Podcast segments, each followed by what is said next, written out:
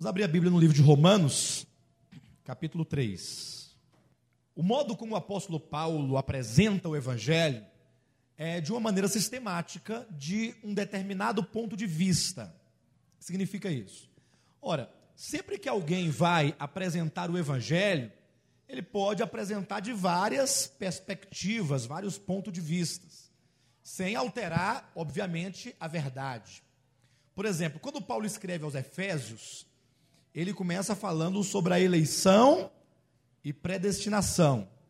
Amém? Ou seja, ele começa do ponto de vista da eternidade, do ponto de vista celestial, para somente depois abordar a questão do homem na, no seu pecado. Se os irmãos lerem o capítulo 1 todo de Efésios, os irmãos encontrarão lá, por exemplo, a ordem eleição, predestinação, ou melhor, prede, é, isso mesmo, né? Eleição, predestinação, redenção. A redenção, ela, no primeiro momento, essa palavra, ela nos lembra da, da questão do pecado, mas o apóstolo Paulo não entra nos méritos da condição do homem. Ele fala apenas que fomos eleitos, fomos predestinados, a ordem um pouco inversa, fomos redimidos, fomos feitos herança, fomos é, selados com o Espírito Santo, e o recebemos como penhor. Esta é a ordem de Efésios. Somente no capítulo 2 é que ele então vai falar sobre a condição do pecador. Então ele coloca numa, é, numa ordem inversa. Ele começa do ponto de vista celestial até chegar na condição do homem. Romanos, ele já faz diferente. Ele vai começar falando da condição do homem, para depois chegar naquilo que Deus preparou para este homem. Os irmãos entendem isso? Seria como contar de 1 até 10, na ordem crescente, ou de 10 até 1, na ordem decrescente. Não altera o conteúdo, mas altera a perspectiva. Dá para entender isso? Quem não entendeu? Pode falar, não há problema nenhum. Na verdade, essas coisas são difíceis mesmo de entender, principalmente quando tem uma pessoa igual a, igual a mim, né? Ruim de explicar as coisas. Vezes embola mais do que explica, né? Alguém quer que eu explique de novo? Não precisa. Posso perguntar então para Rosilene? A pergunta? é porque você não entendeu, né? Veja bem, amados. Ao se apresentar o Evangelho, nós podemos fazer em várias perspectivas diferentes. Tá certo? Imagine que ocorreu um acidente na frente da sua casa. Tá certo? Hum, ocorreu um acidente. E você via aquele acidente da sua janela. Você viu naquela perspectiva. Então você outra pessoa viu o mesmo acidente, só que ela viu do canto da rua, da esquina, de cima de um prédio. Então aquela pessoa que viu num ângulo um pouco maior, vai pode nos contar desde o momento em que o carro saiu de tal lugar e foi percorrendo, alcançando uma velocidade, até o momento em que ocorreu o acidente. A pessoa que viu da sua janela começa diferente. Não, estando eu daqui, vi quando a pessoa. Não são perspectivas diferentes, mas não altera o fato. Mas a perspectiva é diferente. Então, a Bíblia também nos mostra o Evangelho por várias perspectivas. Nunca altera a, a, a, a verdade, o fato da salvação, da condição do homem ou das misericórdias de Deus. Mas o modo como as coisas são apresentadas podem tomar várias ordens. Aí eu dei o exemplo. Quando o apóstolo Paulo escreveu aos Efésios, qual é a maneira que ele coloca a ordem dos acontecimentos do Evangelho? Ele começa: que Deus nos predestinou, nos elegeu e nos predestinou. Alguma coisa de pecado até agora? Ou seja, mostra Deus se movendo na eternidade para nos salvar futuramente. Então ele começa lá na eternidade. Aí ele entra no tempo dizendo que Jesus nos redimiu e que ele nos selou e que ele nos deu o seu espírito como penhor.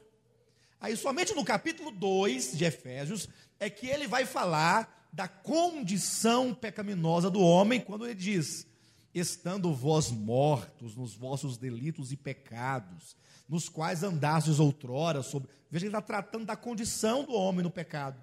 Mas antes ele tratou da, do ponto de vista de Deus, de que Deus elegeu, tá certo?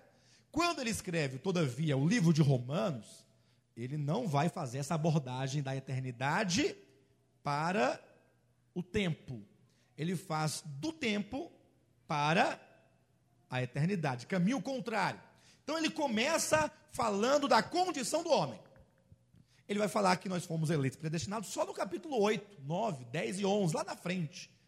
Ele começa de quem observa toda a história da terra. Poderíamos falar que a visão de Efésios é alguém, a visão de alguém que olha do céu para a terra. E a de Romanos, alguém que olha da terra para o céu. Complicou? O ajudou? Muito bem.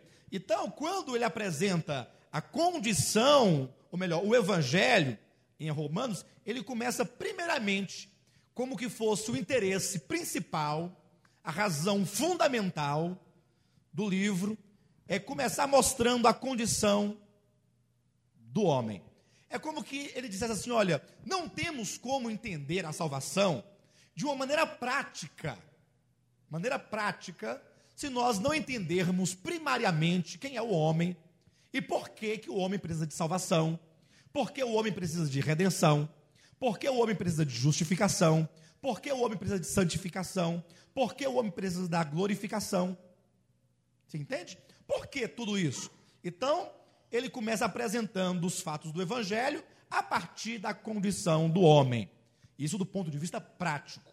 Porque falar que Deus nos elegeu e nos predestinou, lá em Efésios, não é do ponto de vista prático. É do ponto de vista doutrinário, que é muito importante, porque lá em Efésios o objetivo era levar a igreja a compreender o propósito de Deus. Aqui é o objetivo de levar a igreja, primeiramente, a conhecê-la a si mesma, cada um a conhecer a si mesmo, para que possa experimentar o evangelho prático, o evangelho diário, o evangelho transformador que nos leva ao cumprimento do propósito eterno de Deus. Então, o primeiro ponto que o apóstolo Paulo lista no seu evangelho de Romanos é que o homem precisa conhecer a si mesmo. Irmãos, não se esqueçam disso. Em Romanos, primeiro aspecto prático do Evangelho é: tudo se desenvolve de maneira prática na salvação do homem a partir do seu conhecimento de si mesmo. E talvez alguém poderia falar, pastor, mas antes disso, não vem a iluminação, não vem a escolha, não vem a predestinação? Vem. Só que não é do ponto de vista prático. Exemplo, nós temos aqui a irmã Nete. Nete, você se lembra há quantos anos atrás você conheceu o Evangelho? Você recebeu o Evangelho? Aproximadamente. Dez anos. Então, há dez anos atrás, a Nete creu no Evangelho. Tá certo? Só que o Evangelho para ela, ou melhor, de Deus para ela, começa quando? Deus na eternidade passada, antes de criar os anjos, antes de criar o universo, a elegeu, a predestinou, todo aquele processo, né? Mas isso é prático para ela, na experiência dela. Ela nem sabia disso quando criou o evangelho. Então, o evangelho prático é aquela situação quando você experimenta na sua, no seu, na sua experiência humana. Então, na experiência dela, ela experimentou o evangelho a partir de 10 anos atrás, para cá. Não foi assim? E qual foi a primeira situação prática que ela sentiu, que ela percebeu para crer no Evangelho? Que é o fundamento para todos os salvos. É início. Ninguém pode se converter sem esse primeiro passo. Ela teve que reconhecer que ela era pecadora, miserável, desgraçada, condenada. Do contrário, como ela pode querer um salvador. Salvar de quê? Se ela não se vê condenada, se ela não se vê pecadora. Então, do ponto de vista prático, o homem precisa ver quem ele é. Amém? Já observou que às vezes você prega o evangelho para alguém, você explica para alguém, ou gostaria tanto que alguém fosse salvo, mas a pessoa parece às vezes que não entende ou que não se interessa. E a gente até concorda com você, porque você é amigo, você é até convincente. Sabia que muitas pessoas concordam conosco porque elas não têm argumento? Não é porque elas concordam, na verdade não concordam coisa nenhuma. Mas vai falar o quê?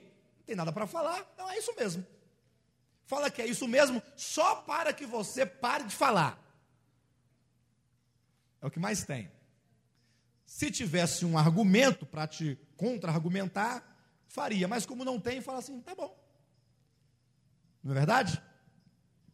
Então, às vezes você prega o evangelho para alguém, a pessoa até concorda ali, porque é seu amigo, porque quer que você pare de falar, ou por qualquer outra razão, mas a pessoa não sente a necessidade de salvação. Necessidade. Alguns até concordam doutrinariamente que todos precisam e que ele precisa, mas ele não sente isso no coração. Isso é muito prático, quer ver uma coisa? Quantos acham que todos os crentes devam orar? Deve ou não deve? Tá. Agora você sente essa necessidade de orar? Aí é outro departamento. Uma coisa é se estabelecer uma doutrina, um conhecimento de uma verdade. Outra coisa é a pessoa sentir essa necessidade interior. E às vezes nós ficamos tentando levar as pessoas a fazerem algo, e o grande drama da igreja, principalmente dos pastores, está aí pastor Josué, pastor Fernando, que não me deixam mentir, é que às vezes nós queremos que a igreja proceda de um modo, e queremos convencê-la através de quê? Da exposição da verdade. Não é, pastores? Mas por que, que há tanta falta de correspondência da igreja naquilo que se espera que ela faça? Porque às vezes não há uma necessidade prática no coração da igreja. Pregamos que os irmãos precisam buscar o reino. A pessoa não sente isso no coração. Ela sabe que tem, mas não sente isso. Por isso que não faz, às vezes. Né? Então, assim acontece também com o pecador. Você pode pregar para ele, você pode ensinar, você pode sistematizar, você pode escrever, você pode fazer mil e uma coisa com respeito ao Evangelho, mas ele só se converterá ao Senhor a partir do momento em que ele sentir essa necessidade. Pastor, mas não é o Espírito Santo que realiza essa obra? É, é ele que realiza essa obra de levar o pecador a querer, a desejar, a sentir. Mas efetivamente esse é o ponto de partida. Você só bebe água quando tem necessidade. Não somente quando você tem sede. Muitas pessoas nem sede sentem. Pessoas que passam um dia, dois dias, três dias sem beber água. Ah, não sinto vontade, não sinto sede. Aí quando o rim dói, que vem aquela dor esquisita, você não sabe onde é que é, aí você tem necessidade. Aí você passa a beber água, mesmo contra a sua disciplina. Você não tem tal disciplina. Nós somos indisciplinados com respeito à água, não é? Assim também é com respeito à comida. Sabemos que não podemos comer este ou aquele alimento, ou deste modo, mas insistimos até que o nosso corpo exija que você não o faça daquele modo. Então, é muita questão de necessidade. A salvação não é diferente. O homem nunca se converterá a Jesus se ele não sentir necessidade. E a necessidade é o resultado de uma compreensão inteligente, racional e espiritual, efetivamente, de que ele é pecador, de que ele está condenado, de que ele não presta, de que ele não consegue, de que ele não pode são as expressões do homem do capítulo 7, versículo 24 de Romanos, quando diz: Miserável homem que sou. Quando uma pessoa chega a falar, miserável homem que sou, é porque ele já se desgostou de si mesmo, ele já perdeu as esperanças em si mesmo, ele já não vê mais força alguma em si mesmo, ele já se desiludiu de si mesmo. É isso que está lá também em Jeremias, capítulo, capítulo 17, não é? É isso mesmo? Versículo 9. Bendito é o homem que confia no Senhor O que, que tem a ver? É porque o contrário do homem bendito é o homem maldito. E quem é o homem maldito? É o homem que confia no homem, ou em si mesmo, seria melhor traduzido, que faz do braço mortal a sua força. Então, é o homem que confia em si mesmo e que faz do braço mortal a sua força, ele sempre acha que ele não está condenado e que ele pode alguma coisa. Quando então ele percebe que ele não é bom, que ele não consegue, que ele não pode, aí ele se desencanta consigo mesmo, se desencanta com a sua capacidade, se desencanta com a sua força, se desilude com a sua prepotência, aí ele reconhece: miserável homem que sou. E aí determina o ponto de partida da salvação no aspecto prático.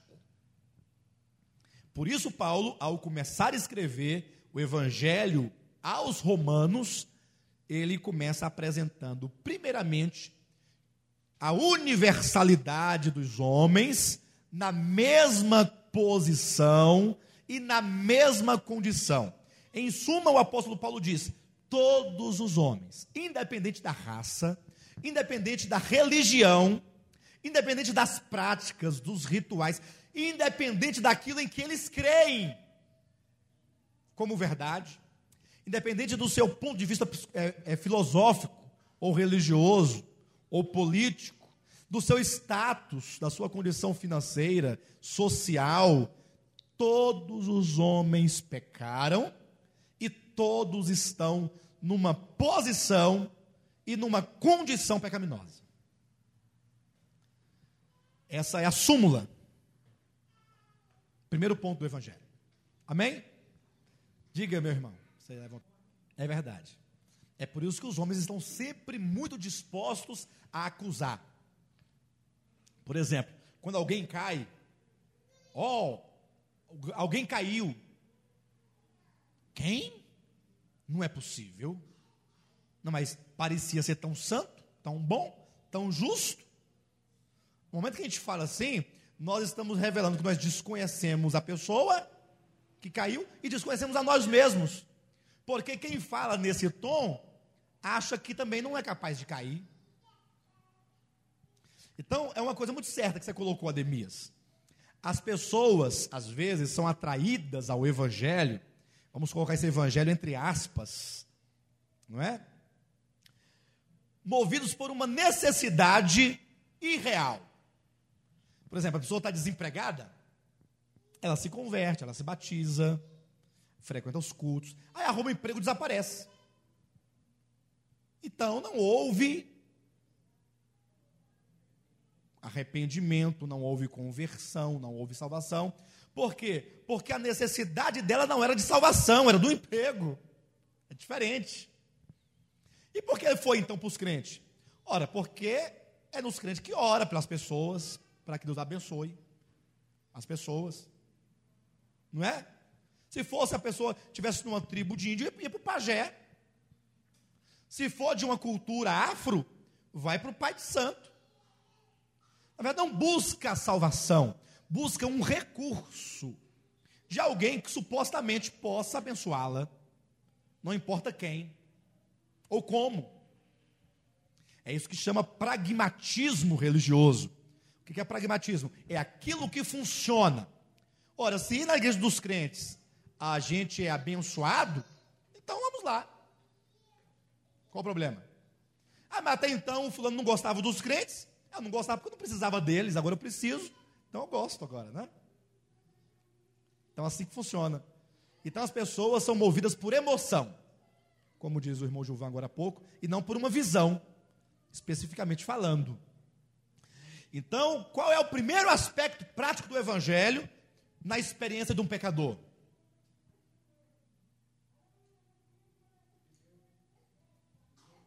Primeiro aspecto prático do Evangelho na experiência de um pecador.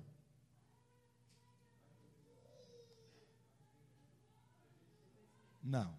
Não pode haver arrependimento se a pessoa, primeiramente, não reconhecer.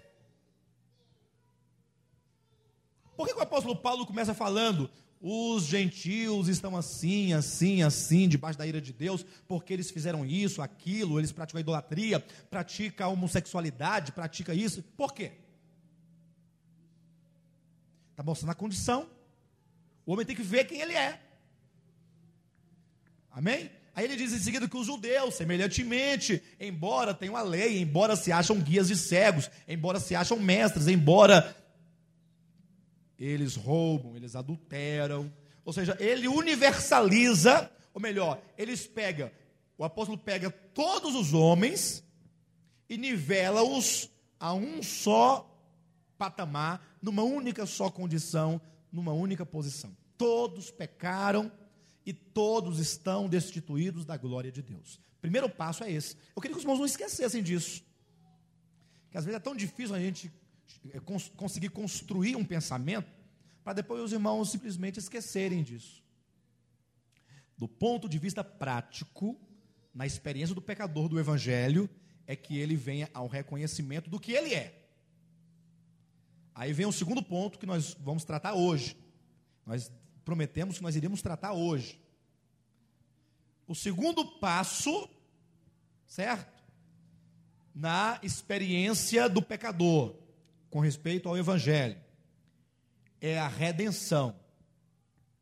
Isso de acordo com o que o apóstolo Paulo coloca. Talvez uma outra pessoa, numa outra circunstância, poderia rechear isso aqui. Iluminação, né? arrependimento. Mas o apóstolo Paulo ele vai colocando a condição do homem e em seguida a redenção. Por que ele coloca a condição do homem e a redenção? Porque uma vez que o homem se sente, ele percebe, como o homem lá do capítulo 40 de Salmos, que fala que ele estava num é, lamaçal de lodo, ele estava numa areia movediça. O Salmo 40 não tem a descrição, quando eu clamei por socorro, ele me tirou de um tremendal de lama.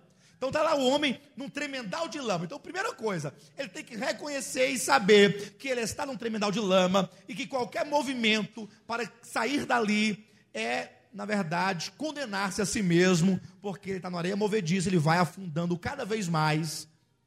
Então ele clama por alguém, alguém pode me salvar? Então, se ele reconhece a sua posição de condenado, de réu, de desesperado, de sem esperança, então Paulo, aqui em Romanos, ele vai colocar um fundamento de salvação, que é Cristo. Ele vai apresentar a redenção como sendo a solução para o homem pecador. Vamos lá? Capítulo 3, versículo 21. Mas agora, sem lei, e sem lei entre vírgulas aí, não é sem a lei, é sem lei. Por que sem lei e não sem a lei? Tem diferença? Tanto faz. Lei do homem lei de Deus. Será que a lei de Deus é a lei, a lei do homem é lei somente? Sem lei. Isso não é por quê? Mas agora, sem lei, se manifestou a justiça de Deus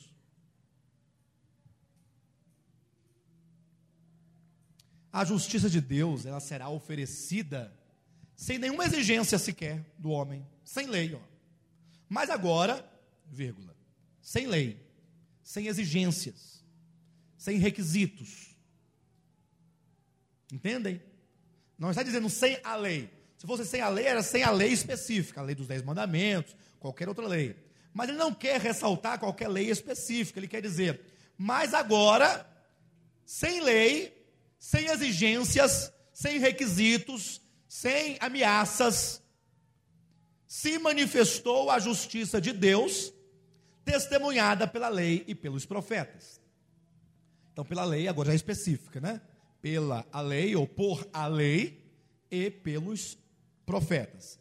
Ou seja, agora que esse agora refere-se a uma dispensação, esse tempo agora, mas agora, agora quando?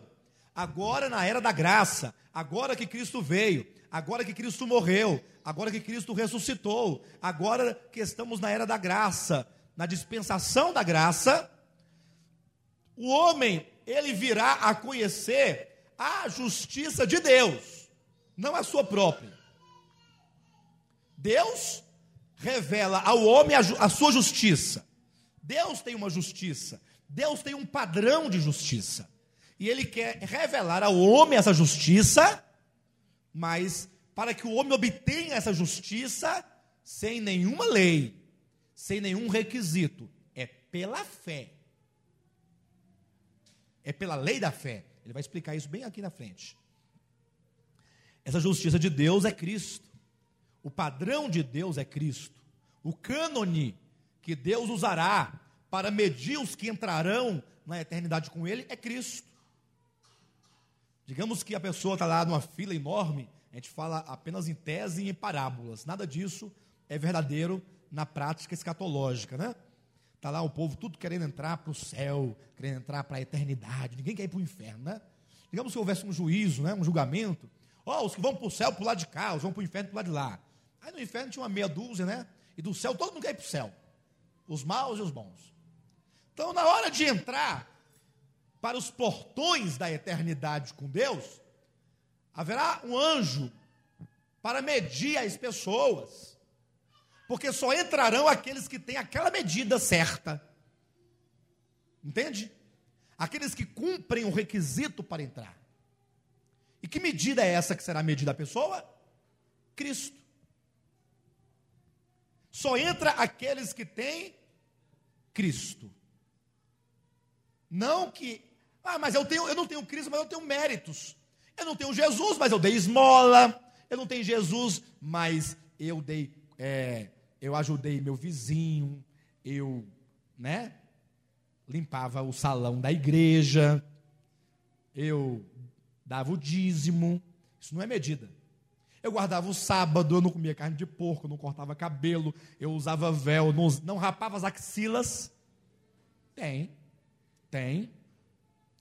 É, a gente fica sorrindo porque parece engraçado dentro do nosso contexto. Mas tem casos, e eu conheço casos até mesmo de pessoas, de igrejas, que apresentam como padrão de justiça, sabe o quê? Alguns falam que o casal não pode ter relação sexual em hipótese alguma. Alguma. Outros falam que pode ter só para procriação. Vai fazer menino? Vou, então faz. Ah, não quero não, então não pode fazer não. É, ué. Vocês não sabem disso? Vocês não sabem disso?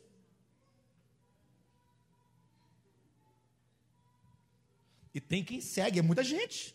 Só não sei se obedece, né? Obedecer é outra coisa. Agora que pregam, já tem outros, esses que pregam que não deve haver a relação, são os dissidentes adventistas agora, desses últimos dos movimentos, esses escatológicos. Eles falam assim: Jesus está voltando agora, eles marcam a data da vinda de Cristo, Aí você não pode comer ovo, você não pode tomar leite, você não pode comer carne, você tem que se purificar para ir com ele. Inclusive a relação também não pode mais, então parou por aqui. Cessa tudo. Aí não pode comer nada, nem carne, nem ovo, nem tomar leite, nem manteiga, nem margarina. Aí eles vivem em função disso. Toda mensagem é: olha a margarina, cuidado com o pão de sal, cuidado com isso, com aquilo, com salame, presunto, com as relações sexuais amorosas entre marido e mulher. Eles querem impedir, não pode. Já a questão da relação só para procriação, isso é próprio do catolicismo romano. Eles não obedecem mais. É a doutrina de que o sexo foi feito por Deus para a procriação somente. Essa é doutrina é vigente. Já tem outros que se preocupam, sabe com o quê? Não, a relação tem que acontecer no casamento, eles falam. Isso é uma igreja lá para o lado da Ceilândia, né? Tem que acontecer, porque afinal eu sou marido e mulher, não há nenhum pecado nisso. Só que você imagina se os dois, isso é a pregação do povo, está no seu ato conjugal, pelados, quando Jesus volta. Como é que sobe? Não sobe. Porque Deus não pode ver a nudez. Pastor, como é que faz então? Ora, você veste um roupão, tipo daqueles do batismo, e faz só um buraquinho. Irmãos, parece engraçado mas infelizmente isso acontece. Acontece. O pior não é que, que alguém pregue isso, porque é até comum que apareça um louco para falar uma coisa dessa. O problema é que ele encontra seguidores. Esse é o maior problema, é encontrar alguém que se submeta a esse ensinamento que nem mesmo passa perto da escritura. Não tem nenhum texto que a pessoa possa utilizar para torcer o sentido. Não há. É mera invenção carnal. Apesar que todas as distorções da Bíblia também são carnais, mas essa chega a ser um absurdo. Então, Deus não usa essas medidas para medir o homem. Está aqui, ó. Mas agora, sem lei, se manifestou a justiça de Deus. Deus propõe uma, uma justiça, Deus propõe um padrão. E essa justiça é de Deus e não do homem, e ela é sem lei e não meritória. Prosseguindo, 22. Justiça de Deus mediante a fé. A lei ou o requisito é a fé. A fé é o meio que se obtém essa justiça. Não são as obras, mas é a fé. Fé não em qualquer coisa, não é fé num copo com água que colocou na televisora, não é fé num apóstolo, num homem, numa igreja, num ministério, numa denominação, numa fita, num cajado, no óleo. Nada disso. Fé em Jesus Cristo. Nós vamos observar o que as pessoas geralmente. É, tem agora uma pessoa na televisão, não sei se vocês têm acompanhado, que ele se declara apóstolo, né? e a igreja dele é uma igreja que é, os cultos acontecem como se fosse num, num, num estádio ou num ginásio, lotado de gente. E ele fica no meio do estádio, né? Tudo ali cheio de pessoas. E ali ele fica conversando com as pessoas, ouvindo os testemunhos de cura, porque ele assevera que ele tem um dom de cura. E as curas lá, ao meu ver, pelo que, que ele diz, não é cura de caroço, é cura da cegueira, da surdez, do paralítico, né? E vez ou outra alguém no nosso ministério fala assim, pastor, e aí, pastor? E aí o quê? Não, e aí que o, se o paralítico andar, o que, que tem? É possível? Qual o problema? Então é de Deus. Por que, que seria de Deus? Também não estou dizendo que não é, né? não estou entrando em méritos. Para chegar a uma conclusão se é de Deus ou não é de Deus, temos que olhar para os frutos. A Bíblia nos ensina. Né?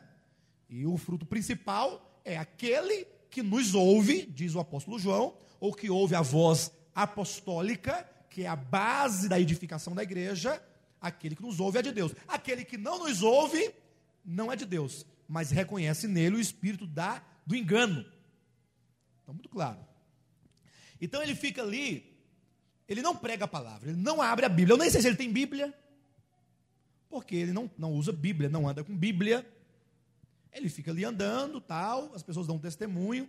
Aí ele passa perto das pessoas, suado, porque evidentemente a pessoa está num, numa concentração, está calor tal. As pessoas ficam então passando lenço nele para levar o suor para casa. Passa a mão nele. Toca nele. Né? Porque qualquer coisa ali é um poder que pode ser extraído daquela pessoa. Mas a Bíblia diz que a fé é em Jesus. Eu sei que alguém poderá eventualmente apresentar alguns textos na Bíblia que diga que a sombra de Pedro curava. Era, mas a sombra dele não era um produto. Pedro não apresentava a sombra como um produto. Se eu estou passando aqui, tá certo? E a minha sombra, ao ser projetada em alguém, cura a pessoa, Deus a curou, evidentemente mas não quero dizer que a sombra dele torna-se o produto. E a Bíblia diz que algumas pessoas levavam os lenços de Paulo, o avental de Paulo, né? E pessoas eram curadas no contato com esses objetos, lá em Atos.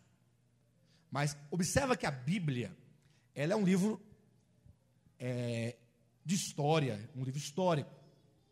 Então a Bíblia não oculta acontecimentos vigentes da época. Por exemplo, quando Abraão mentiu lá no Egito, a Bíblia não, não oculta isso, oculta, ela fala: Abraão mentiu. Então, a Bíblia está só porque está na Bíblia, então, então podemos mentir, é isso? Não, a Bíblia menciona um acontecimento. A Bíblia não aprova aquele acontecimento.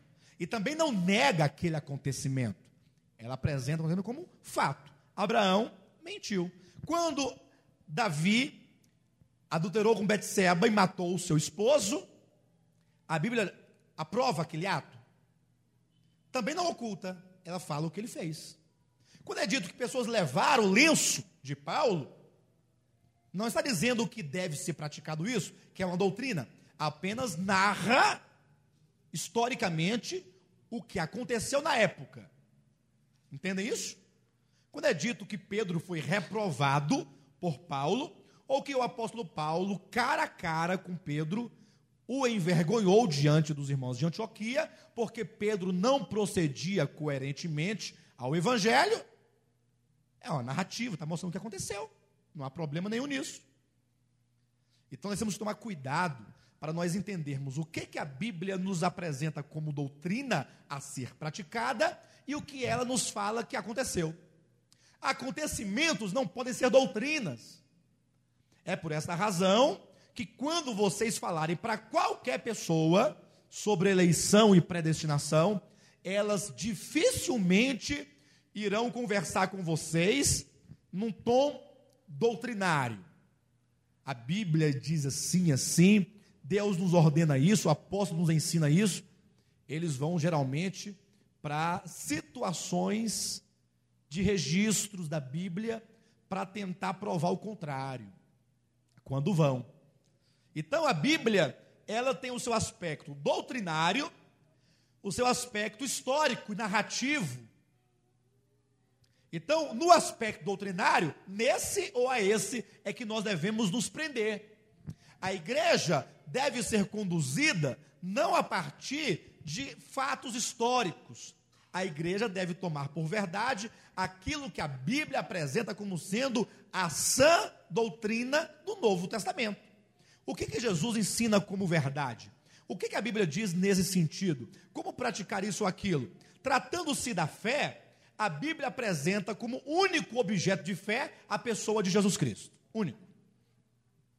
Em nenhum outro lugar vocês verão assim: vocês devem crer no dom de línguas. Nenhum lugar.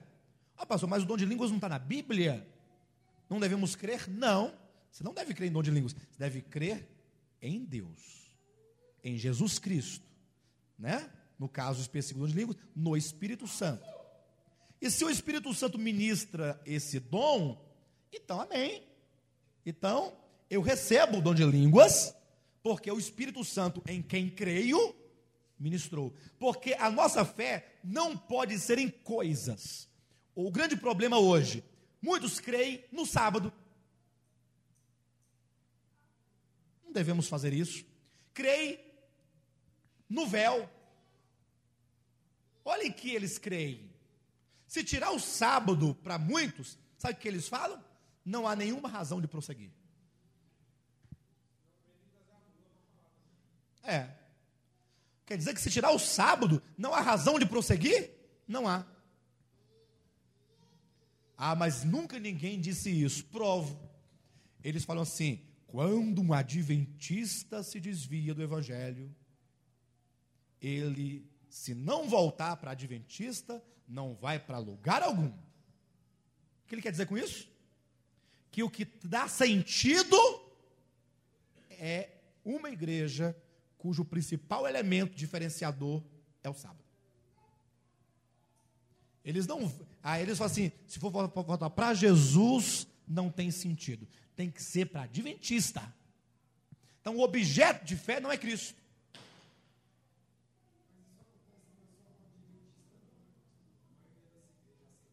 É. Esse jargão. É. É a igreja. É. Isso é um grande erro, porque Cristo torna-se uma parte e a igreja torna-se o todo. Olha, Cristo fica apenas sendo um elemento na igreja, entre outros elementos que constituem o todo. Tá certo? Então Cristo é uma parte, a igreja é o todo. E a Bíblia diz diferente. A Bíblia diz que Cristo é tudo em todos. Então ele é tudo nas partes. Cristo é o todo e nós somos as partes. E as partes só têm razão de ser porque tem Cristo. Alguém fala assim, pastor, mas me fala uma coisa. Então a igreja, qualquer uma vale? Não, não é isso que nós estamos falando. Qualquer igreja, independente de ser ministério apostólico, volta a palavra. Ela é uma igreja, uma boa igreja, para você congregar, desde que essa igreja tenha a Bíblia por premissa.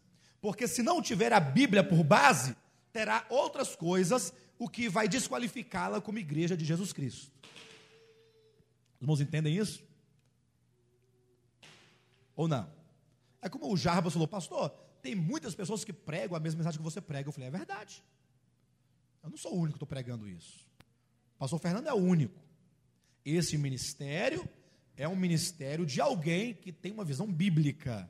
Não quer dizer que outras pessoas não, tenham, não tenham uma visão bíblica.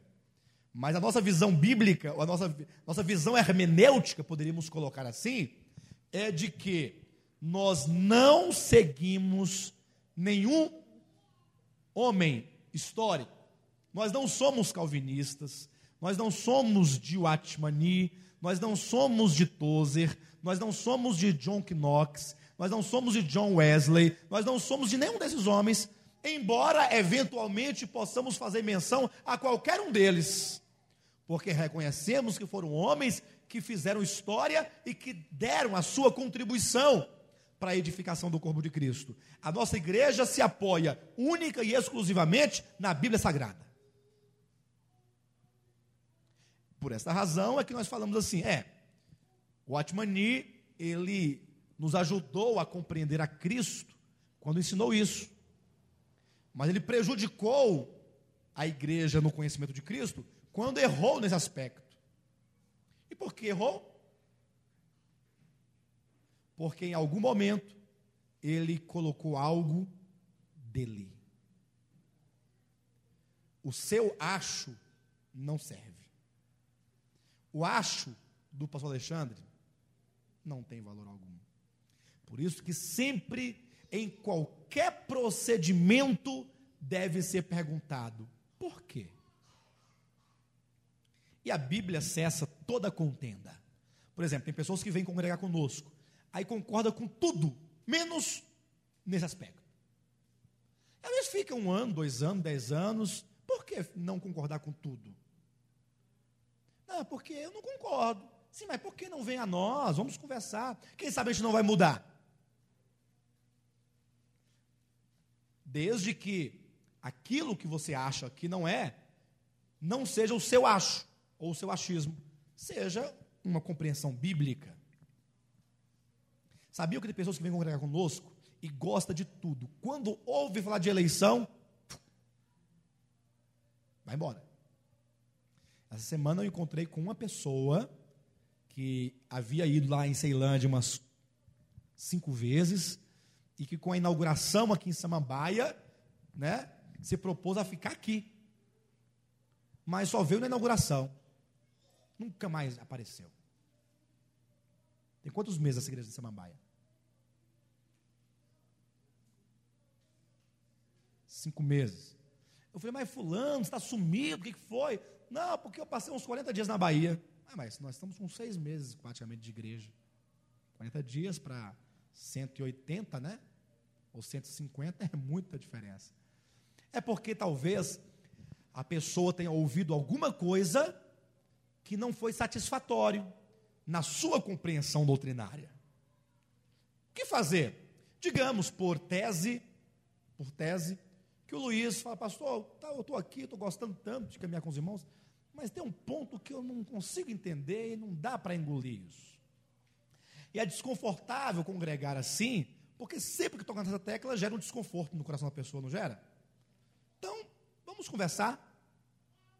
Eu queria que por que assim? Vamos lá. Aí a pessoa que pergunta tem que ter um bom coração, tem que ter um coração ensinável, um coração discípulo, um coração que deseja aprender de fato ou de ensinar de fato. Ou seja, o nosso relacionamento tem que ser o melhor possível, a melhor intenção. Se eu puder aprender, eu quero aprender. Se eu puder ensinar, eu quero ensinar também. Mas sem nenhuma pretensão divisiva, ou nenhuma pretensão arrogante de querer provar, ou agora eu te peguei, sabia que eu te pegava qualquer hora dessas. Nada disso, não é? Então, algumas pessoas, por exemplo, não concordam com o nosso batismo. Vocês batizam, alguém me fez uma pergunta, vocês só batizam no nome de Jesus? A pessoa não sentiu quando escreveu essa frase, foi no e-mail.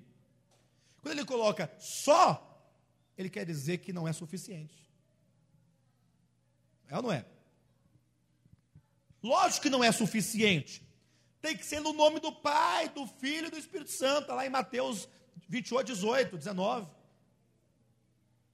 É, está lá mesmo escrito para que nós batizássemos as pessoas em o nome do Pai e do Filho e do Espírito Santo. Resta saber qual é o nome do Pai. Vocês querem ver a, a, grande, a prova da, da, de uma pessoa que não, não parou ainda para pensar disso? Querem ver uma coisa? Alguém fala assim.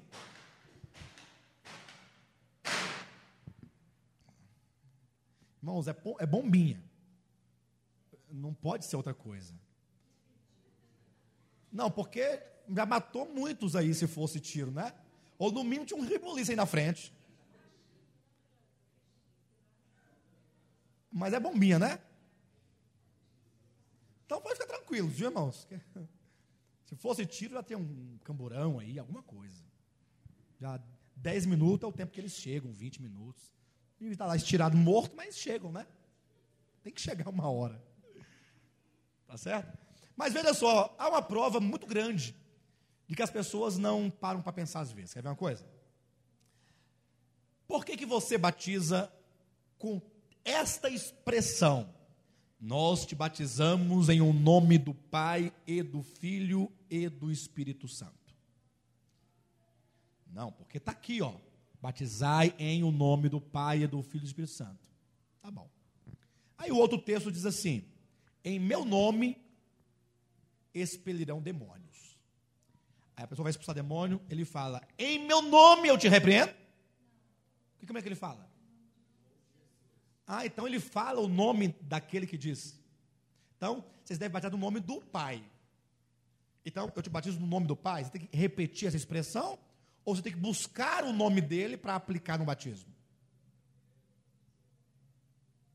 Entenderam?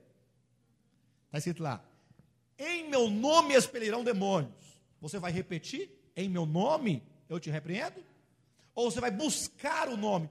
Em meu nome, que nome? Qual é o nome dessa pessoa? Jesus. Qual é o nome do Pai? Pai é nome? Filho é nome? É? Pai é nome?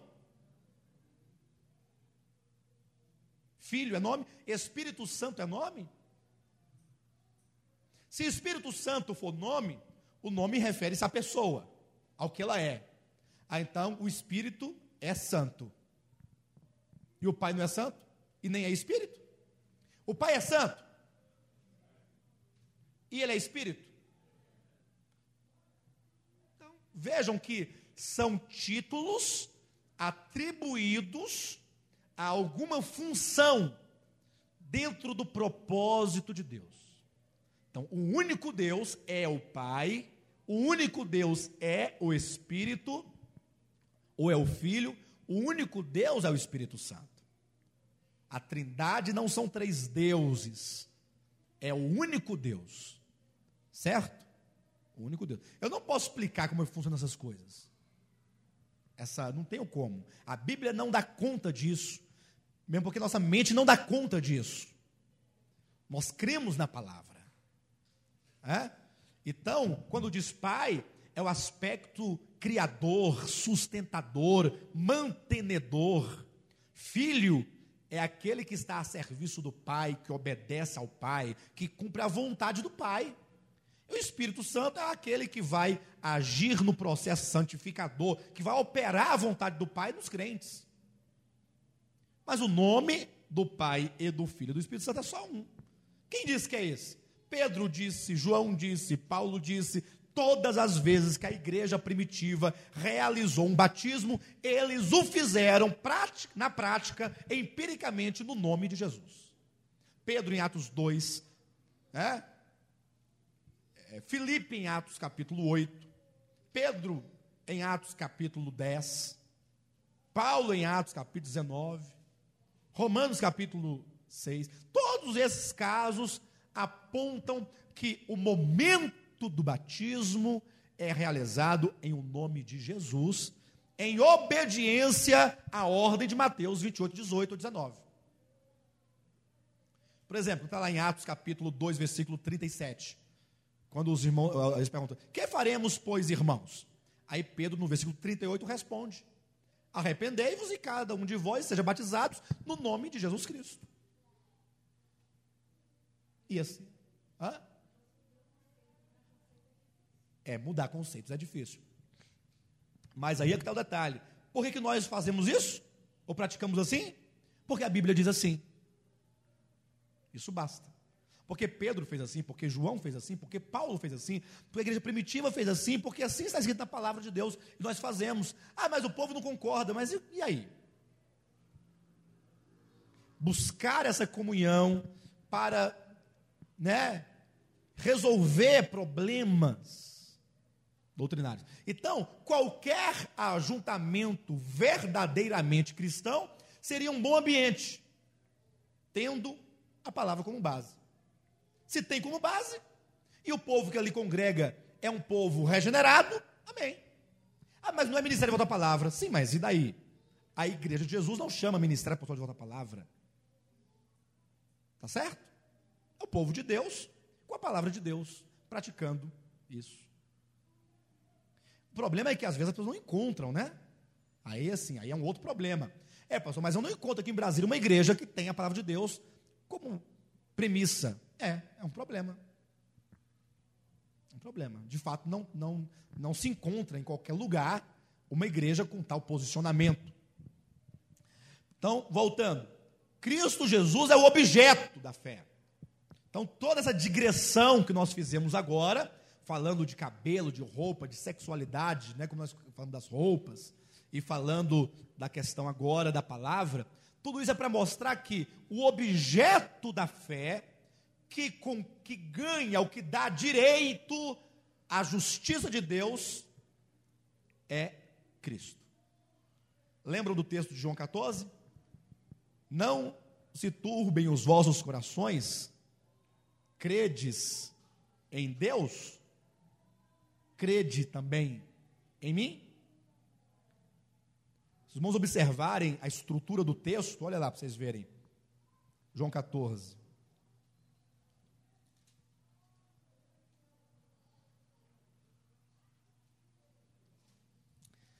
14, 1.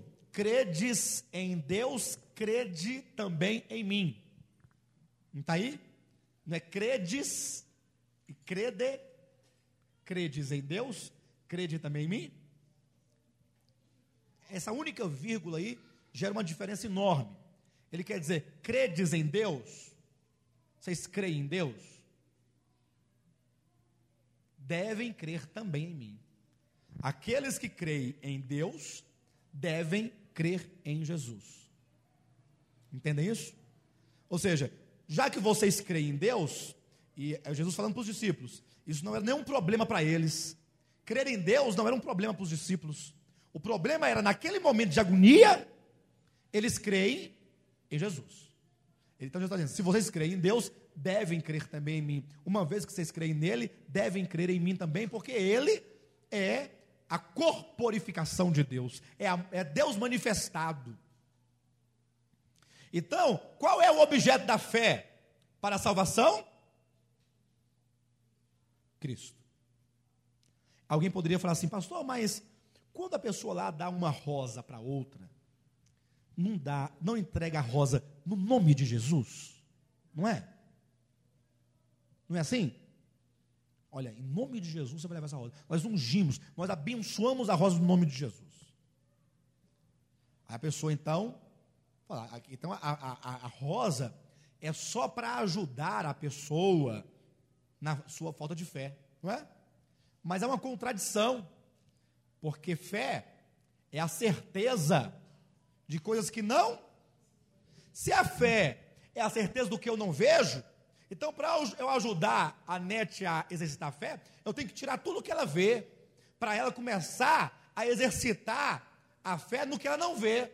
Se a fé é a certeza do que não vê, e eu coloco coisas para que ela contemple e toque, eu não estou ajudando a fé dela, eu estou prejudicando. Eu estou fortalecendo a incredulidade e levando-a a crer naquilo que ela toca, pega e vê. Aquilo que é palpável, tangível, concreto. Então, nós não precisamos de objeto, de fita no braço.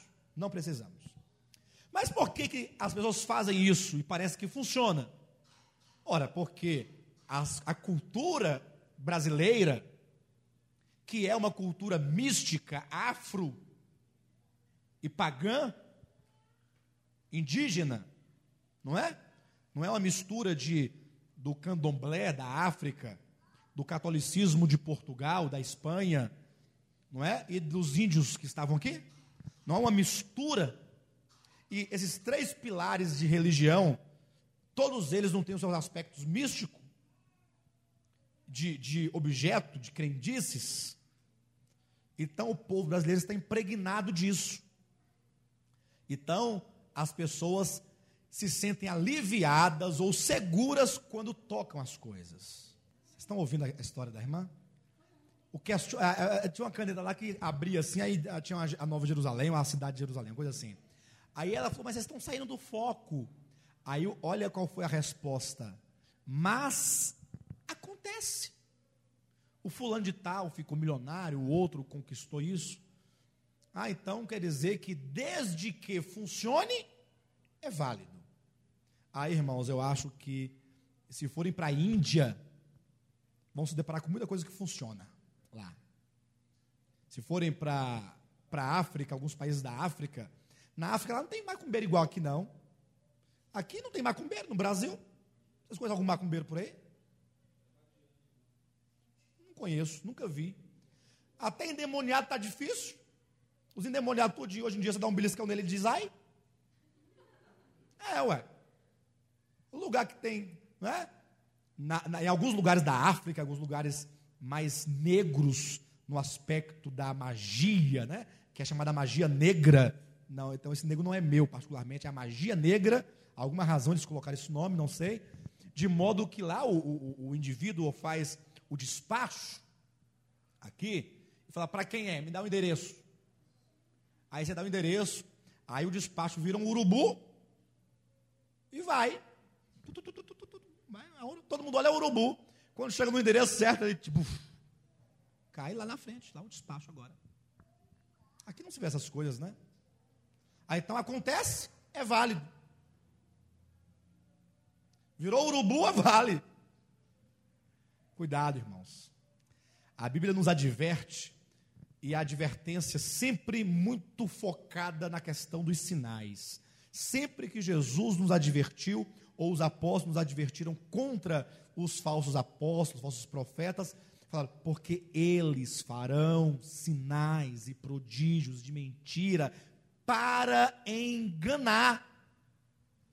Mas nós somos tão tardios para entender essas coisas. E lá no Apocalipse, falando sobre o falso profeta por excelência, diz que ele fará, inclusive, descer fogo do céu. Ele fará. Quer dizer, então, se Elias desafiou os profetas de Baal com respeito à única e verdadeira divindade, se Baal é Deus, manda fogo. Se Yahvé é Deus, ele mandará fogo. É um desafio bom. Baal mandou fogo? Lá em Elias? Então não é Deus. E Yahvé mandou fogo? Mandou? Então ele é Deus. Ponto. Aí passam-se aí tantos anos, aí o falso profeta fala assim: vocês devem adorar a besta. Lógico, não falará a besta, né? Falará outro nome. Não, é porque só temos um Deus. Ora, mas o seu Deus é Deus? Ou fulano é Deus? Quem é Deus aqui encarnado? Ele é Deus encarnado. E a prova é que eu farei derramar fogo do céu no nome dele. Aí ele vai invocar o nome do indivíduo, o fogo vai cair. Opa! Aí vem todo sem graça, né? O bispo Alexandre. Não, eu não vou estar aqui não, né? que seja, só para os irmãos entenderem. O fulano lá, invocou o nome do fulano lá e o fogo desceu. O seu Deus é verdadeiro mesmo? Lógico, o nosso Deus é Jesus Cristo. Então invoca o nome dele aí e faz descer fogo do céu que eu quero ver. Aí, em nome de Jesus Cristo, tocha celestial, desça. E nada. É, eu acho que eu vou ficar com a besta mesmo, porque a besta que é Deus. Porque ela faz descer fogo do céu. É assim? Irmãos, cuidado. Muito cuidado. Sabe, ele não nos advertisse. O problema é que crer na palavra é muito complicado. Vocês ouviram tudo bem? Daí? Não? Irmãos, olha, ganhei o dia, viu? Ganhei o dia. É. O pastor Raimundo, eu não conheço a testemunho do, do irmão Luiz. A mãe dele era espírita, feiticeira. E ele paralítico. É isso? Paraplégico. Ah, tá. A mãe dele, que frequentava o terreiro de Macumba, levou seu filho paralítico lá no terreiro de Macumba. E lá ele foi curado. E começou a andar. Opa! Pronto, foi curado, curado, curado, curado, porque passou um ano caminhando, bom das pernas. Até que decidiu entregar sua vida para Jesus e prostrou-se na cadeira de roda de novo. Quando se converteu, ficou paralítico de volta. Ele foi liberto. Porque a cura era demoníaca. E quando ele se converteu, ele foi liberto de uma obra de bruxaria.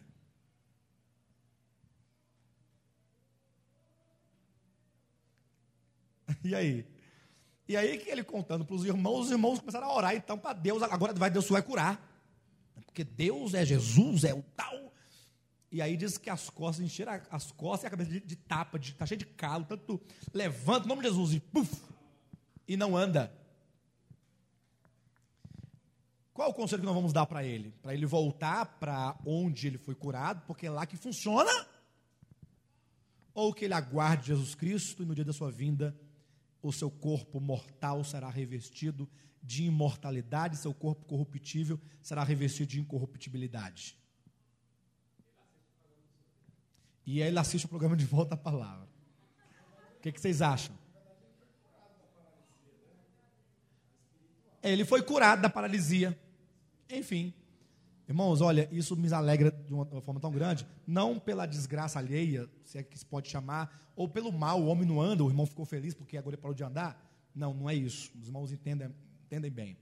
Mas é uma compreensão de fé, da verdade, e Jesus não tem nenhum interesse em curá-lo, né? Acredito. Até mesmo acredito que este é o testemunho de fé dele. Aí está a fé. Ou seja, eu creio em Jesus porque ele é Senhor, ele é o Salvador, porque ele é Deus. E eu não creio em Satanás, ainda que ele tenha me feito andar por um ano. Muito bem, glória a Deus. Então está aqui no capítulo 3 de Romanos, versículo 22. Justiça de Deus mediante a fé em Jesus Cristo. Vamos levarem para casa hoje esse em Jesus Cristo, porque tudo que falamos aqui foi só para reforçar a ideia de que Jesus Cristo é o objeto de nossa fé. Cremos em Jesus, não cremos em mais nada. Porque crer em Jesus é crer no Pai, porque o Pai foi quem o enviou. Ele disse que quem crer em mim, crê no Pai. Quem rejeita a mim, rejeita o Pai. E foi ele quem enviou o Espírito Santo. Então, a nossa fé, ou o objeto de nossa fé, é a pessoa de Jesus Cristo na obra que ele realizou.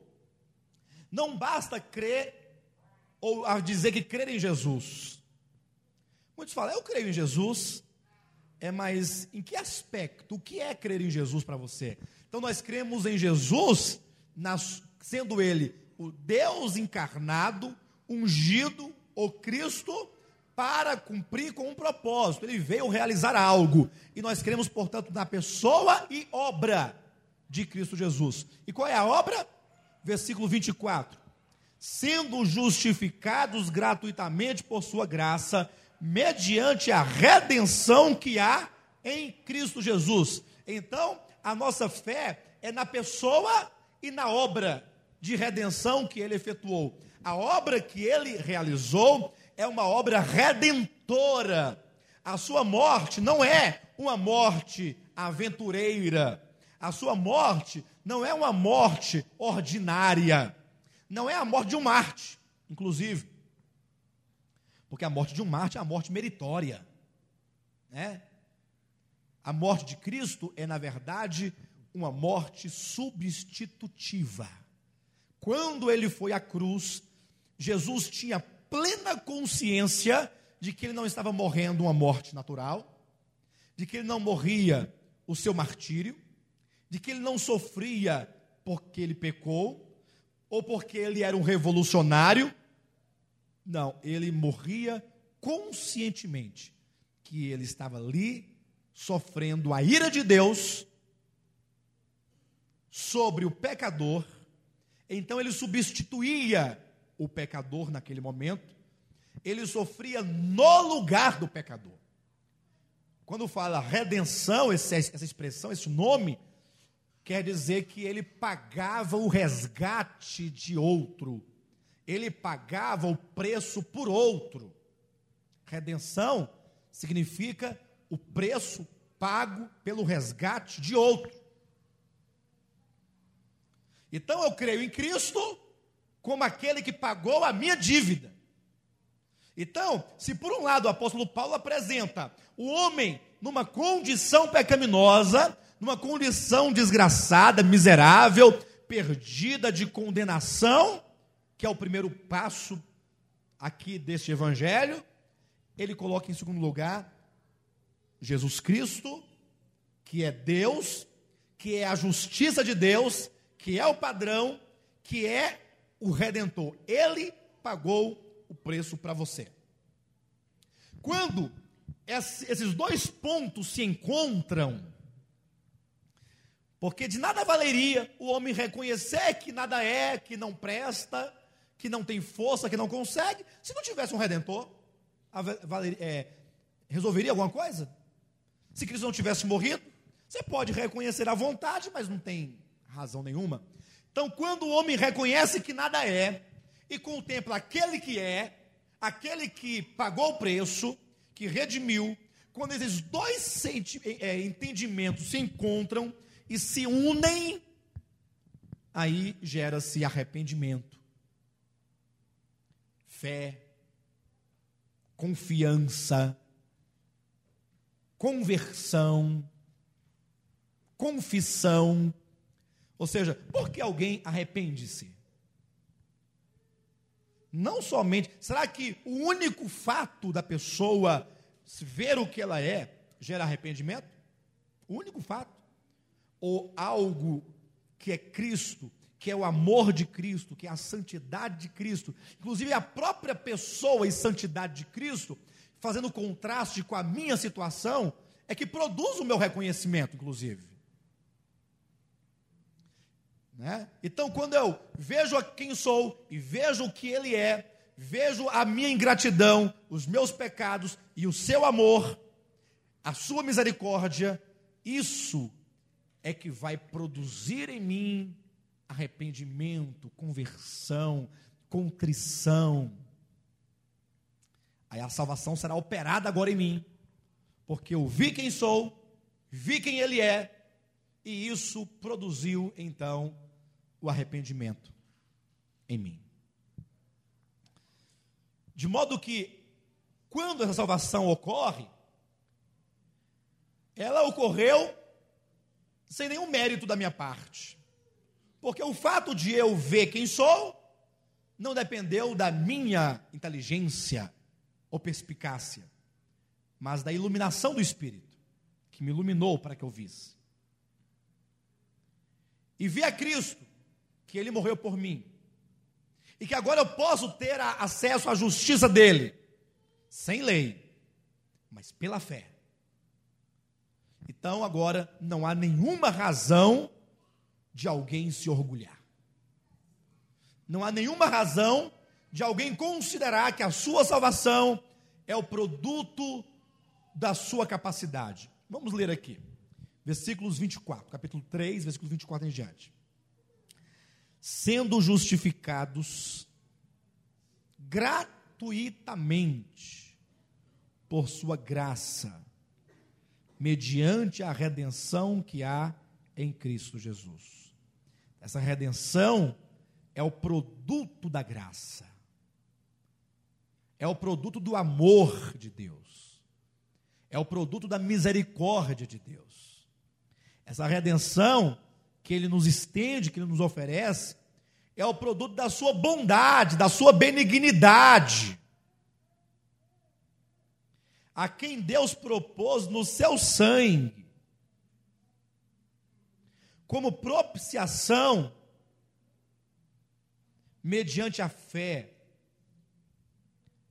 Essa propiciação aqui é, é agora é uma reconciliação que o homem obtém, é essa reaproximação que o homem tem de Deus. Então Cristo, ele faz esse papel a redenção, o sangue de Cristo é que une o pecador arrependido à pessoa de Deus e faz essa conexão, essa união.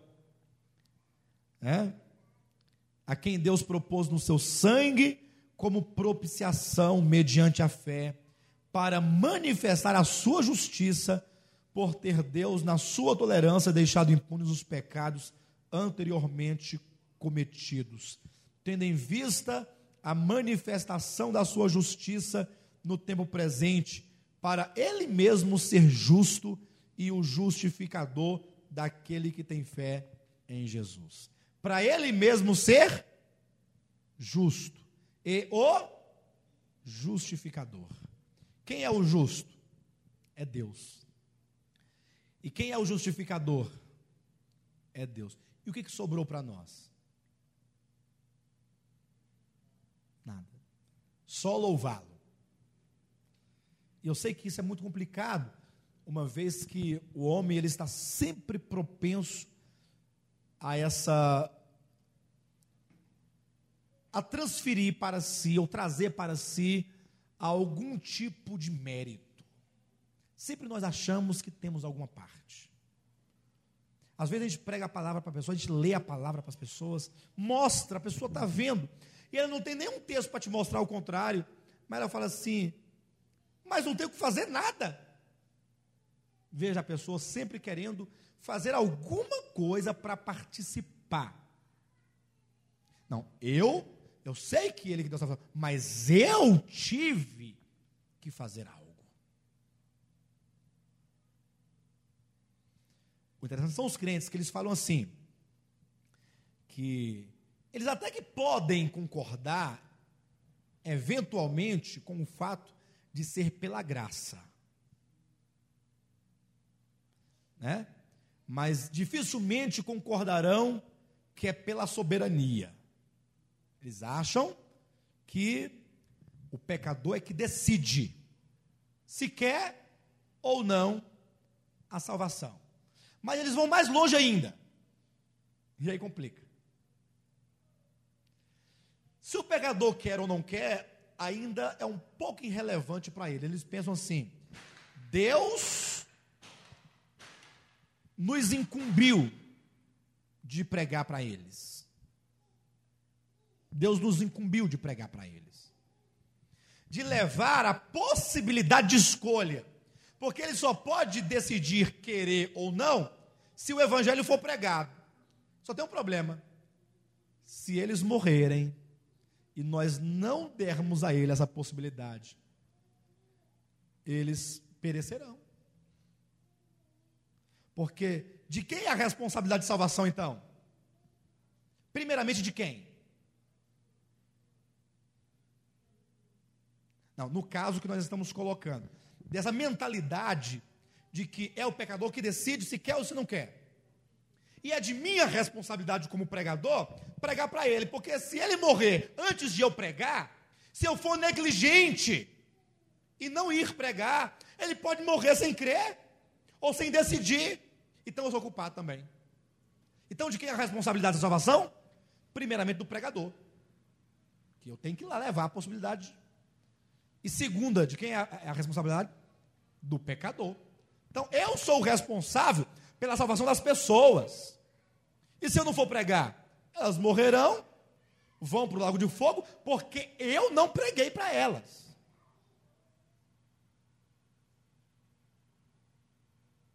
E ainda que eu vá, ou vocês vão pregar, depois eles terão que decidir. Isso é correto, irmãos?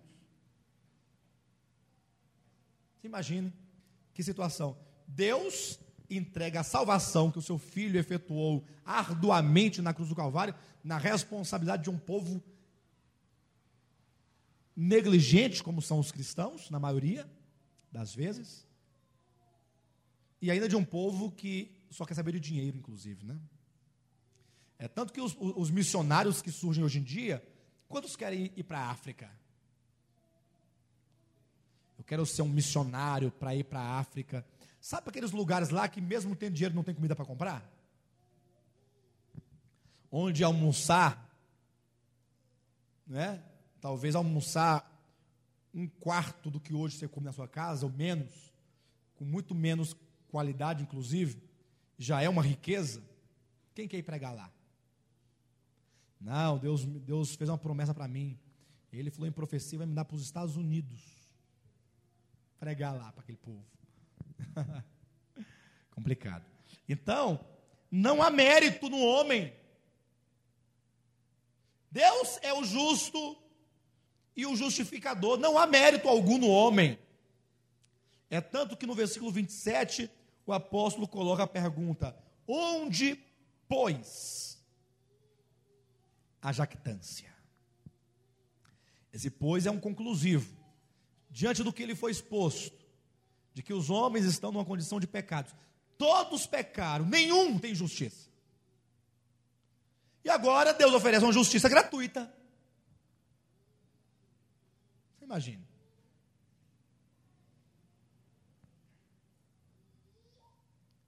Pela fé no filho dele.